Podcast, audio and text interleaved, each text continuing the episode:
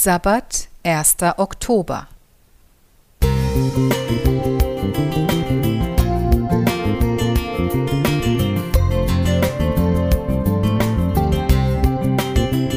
Ein kleiner Lichtblick für den Tag.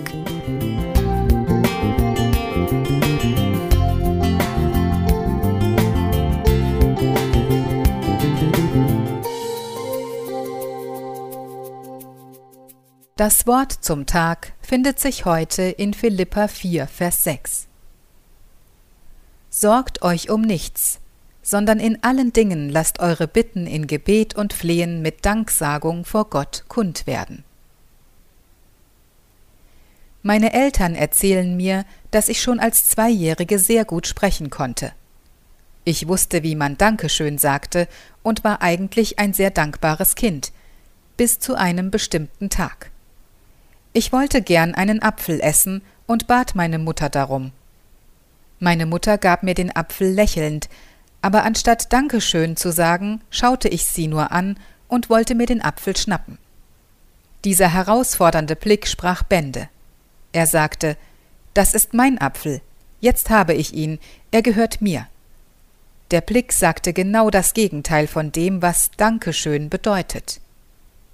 Meine Mutter wusste das und stellte sich der Herausforderung. Sie nahm den Apfel aus meiner Hand und fragte Was sagt man? Ich wollte partout nicht Dankeschön sagen, und so legte meine Mutter den Apfel wieder zu den anderen Früchten. Aber ich wollte den Apfel immer noch und bat erneut darum. Wieder weigerte ich mich Dankeschön zu sagen. Ich wundere mich, woher das kam, da ich ja erst zwei Jahre alt war. Ich wollte den Apfel auf meine Weise bekommen. Mit meinem kindlichen Dickkopf tat ich, was wir eigentlich alle automatisch machen. Wir wollen etwas zu unseren Konditionen tun. Unzufriedenheit und Undankbarkeit sind die grundlegenden Haltungen unserer Kultur. Wir sind niemals glücklich mit dem, was wir haben. Wir erleben einen Hunger nach mehr Dingen, der nicht gestillt werden kann. Und das ist genau der Moment, in dem Gott uns etwas anderes schenken möchte. Er möchte uns Frieden schenken. Er möchte unseren Herzenshunger stillen.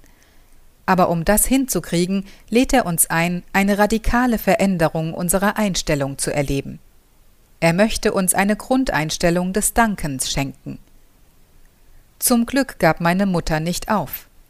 Eine Stunde später saßen wir beide weinend auf dem Boden unter dem Küchentisch. Endlich erweichte die liebevolle und feste Geduld meiner Mutter mein hartes Herz. Danke, Mami. Gott will uns mehr als einen Apfel geben. Er möchte unsere undankbaren Herzen von Grund auf erneuern. Chantal J. Klingbeil